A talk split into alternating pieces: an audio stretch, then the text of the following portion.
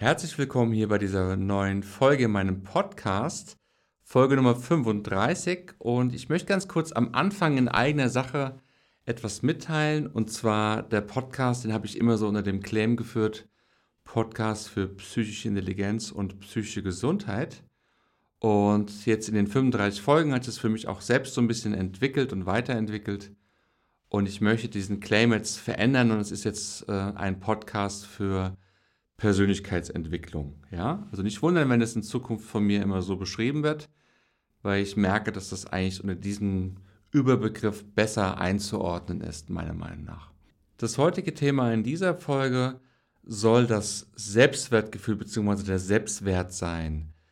Ich hatte vor wenigen Wochen erst, vor zwei Wochen hatte ich einen neuen Online-Test bei mir auf meiner Seite so geht therapie.de gestartet und zur Verfügung gestellt wo vor allem Frauen, denen es momentan schwerfällt, den für sie passenden Lebenspartner zu finden, über diesen Test herausfinden können, an welchem Themenbereich ihrer Persönlichkeit sie am ehesten arbeiten könnten, um eine positivere Ausstrahlung zu erzeugen und zu gewinnen und damit auch für ihren potenziellen Partner attraktiver werden zu können.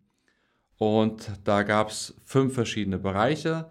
Es gab als Ergebnis dann, gab es eine Auswertung, wie man mit seiner eigenen Akzeptanz umgehen könnte, wie die Selbsterkenntnis, also die Selbstreflexion ist, wie man mit seinen Bedürfnissen umgeht, wie frei man von Blockaden ist und eben auch ein Punkt Selbstwert. Und beim Selbstwert haben die Teilnehmerinnen an dem Test, das waren jetzt auch schon fast 100, hatten sie eigentlich immer den kleinsten Score, also den kleinsten Wert, was ein Indiz dafür ist, dass das das größte Thema ist wo zumindest jetzt in dieser Umfrage Frauen dran arbeiten, wenn du jetzt keinen Partner suchst oder vielleicht auch einfach ähm, und auch keine Frau bist, kannst du vielleicht trotzdem was mit dem Thema anfangen.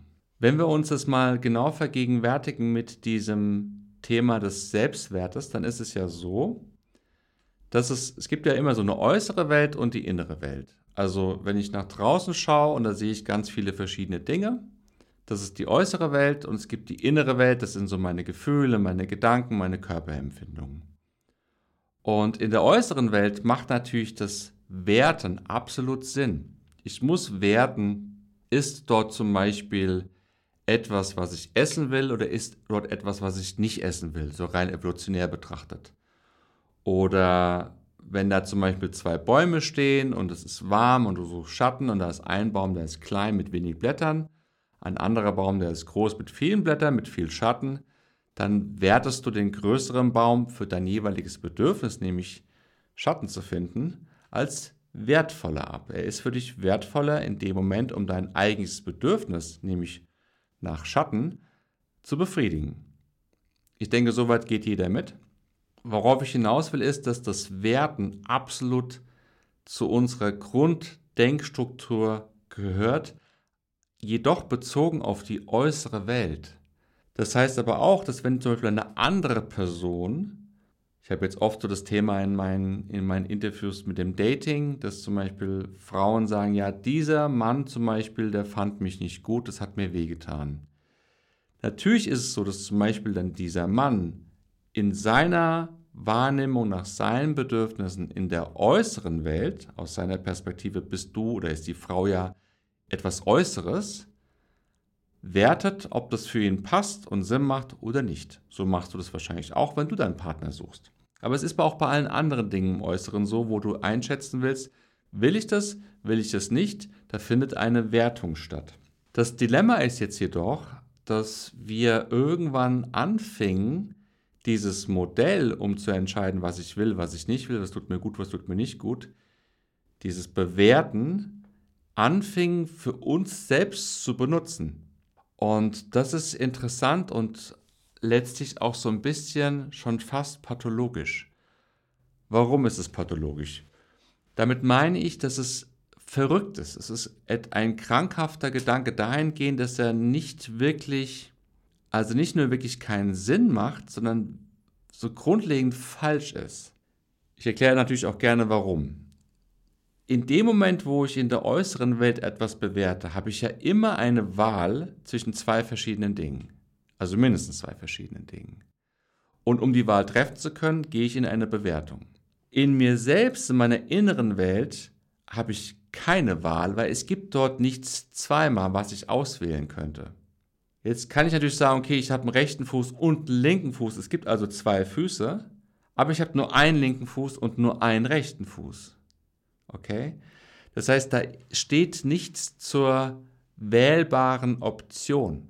Und wenn ich dort nichts wählen kann, weil alles einzigartig einmal existiert, kann ich auch keine Wertung fällen. Jetzt kommt dann oft so ein Gedanke oder von, wenn ich mit Leuten darüber spreche, ja, aber ich kann doch zum Beispiel mich schlecht fühlen und abwerten. Zum Beispiel, letztes Jahr habe ich noch ganz viel Sport gemacht und dieses Jahr bin ich ganz faul und dick geworden. Und dann werte ich mich ab und sage, du bist schlecht, weil du machst keinen Sport und bist faul und dick.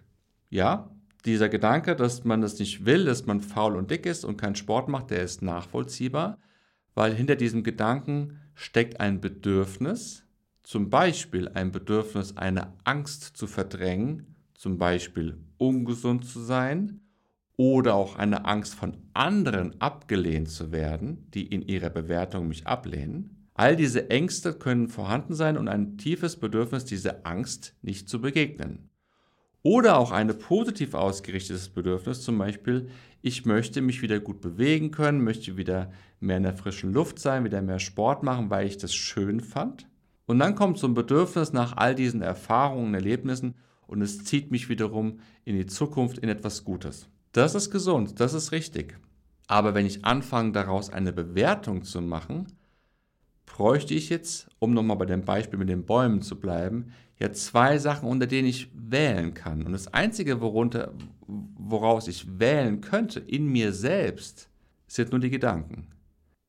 Ich möchte darauf hinaus, dass es nicht möglich ist, sich selbst als Ganzes, als Mensch abzuwerten, weil ich mich nicht zweimal habe. Ich habe, wenn überhaupt, zwei verschiedene gedachte Versionen von mir, bleiben wir bei dem Thema Sport, den unsportlichen Teil von mir, den es vielleicht vor, den es vielleicht jetzt gibt, den sportlichen, den es letztes Jahr gab, und kann dann darüber versuchen, meine Sehnsüchte zu erforschen, meine Bedürfnisse zu erforschen. Und dann überlegen, ob ich in eine gewisse Richtung gehen will und meinem Bedürfnis folgen will. Das ist stimmig. Aber daraus abzuleiten, mich zu bewerten, das ist nicht mehr stimmig. Eine andere Person kann für sich eine Wahl treffen und somit auch eine Bewertung treffen, ob sie mit mir zum Beispiel etwas unternehmen möchte oder nicht, aufgrund zum Beispiel meiner Sportlichkeit oder meiner Unsportlichkeit. Ja? Das ist natürlich wiederum stimmig. Also wir selbst wählen immer nur im Äußeren und das ist auch richtig, aber das zu übertragen auf das Innere ist nach meinem Empfinden vollkommen unsinnig und du kannst ja gerne mal für dich erforschen, ob du das so ein bisschen teilen kannst, diesen Gedanken, oder ob du es auch vielleicht ganz anders siehst. Aber ich denke, was auf jeden Fall immer eine Daseinsberechtigung hat, ist, wenn wir in diese inneren Welt gehen und ein Thema mit Abwertung oder Selbstabwertung haben, dass wir zumindest mal erforschen, was sind es für Bedürfnisse, die eigentlich dahinter stehen? Dass wir uns klar machen, wenn von, von außen Signale kommen, dass das deren Welt ist, innerhalb deren Bedürfnisse und dann deren Entscheidung und dann auch deren Wertigkeit, aber wir in unserer inneren Welt davon eigentlich unangetastet sein können, was die Wertigkeit angeht.